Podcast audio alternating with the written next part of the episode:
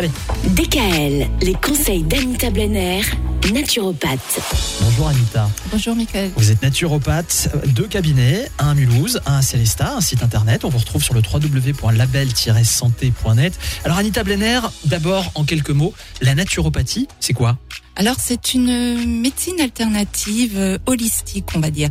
C'est-à-dire qu'elle va prendre en compte la globalité de la personne. Mhm. Alors moi, quand je reçois quelqu'un dans mon cabinet, ben, je fais un bilan très poussé. Je lui pose beaucoup de questions à savoir comment la personne s'alimente, comment elle élimine, comment elle dort, et comment elle vit, puis aussi comment elle est euh, psychologiquement parlant. Parce que pour la naturopathie, ben, l'esprit et le corps sont intimement liés. Donc euh, voilà, à travailler sur les deux terrains, le psychologique et le physiologique, ben, les résultats sont plus probants. Ça part forcément d'un problème. Quand on vient vous voir, c'est qu'on a un petit souci. Bien sûr. Alors il y a un symptôme euh, qu'on ne cherche pas forcément à étouffer de prime abord.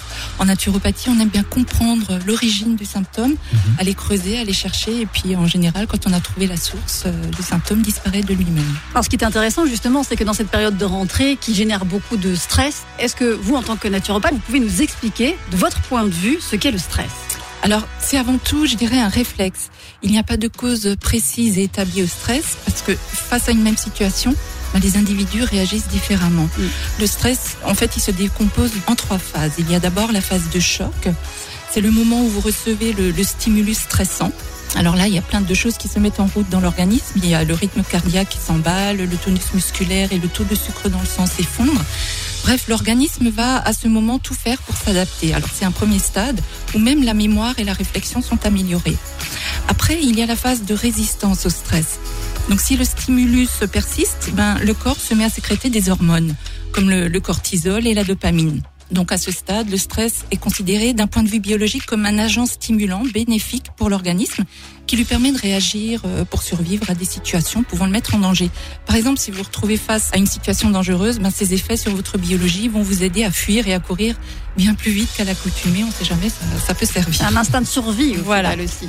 Et puis, il y a la phase d'épuisement. Alors, le stress perdure et là, l'organisme est incapable de faire face car les dépenses énergétiques nécessaires sont trop importantes. On est dans un état de tension excessive et puis apparaissent alors toutes sortes de symptômes. Il y a la fatigue physique et psychique, il y a les tensions musculaires, la prise ou la perte de poids, la baisse de concentration, les sautes d'humeur, l'anxiété, les insomnies, l'augmentation du rythme cardiaque et de la pression artérielle.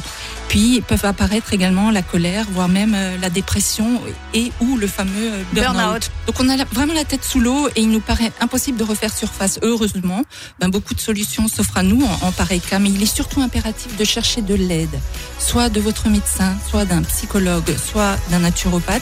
Mais il est surtout important de réagir et de ne pas laisser cette situation, euh, cet état s'installer. Bien sûr, et il y a différentes choses qui permettent de gérer le stress. Ça peut passer notamment par l'alimentation. On en parlera demain, Anita. DKL. Retrouvez l'ensemble des conseils de DKL sur notre site internet et l'ensemble des plateformes de podcast.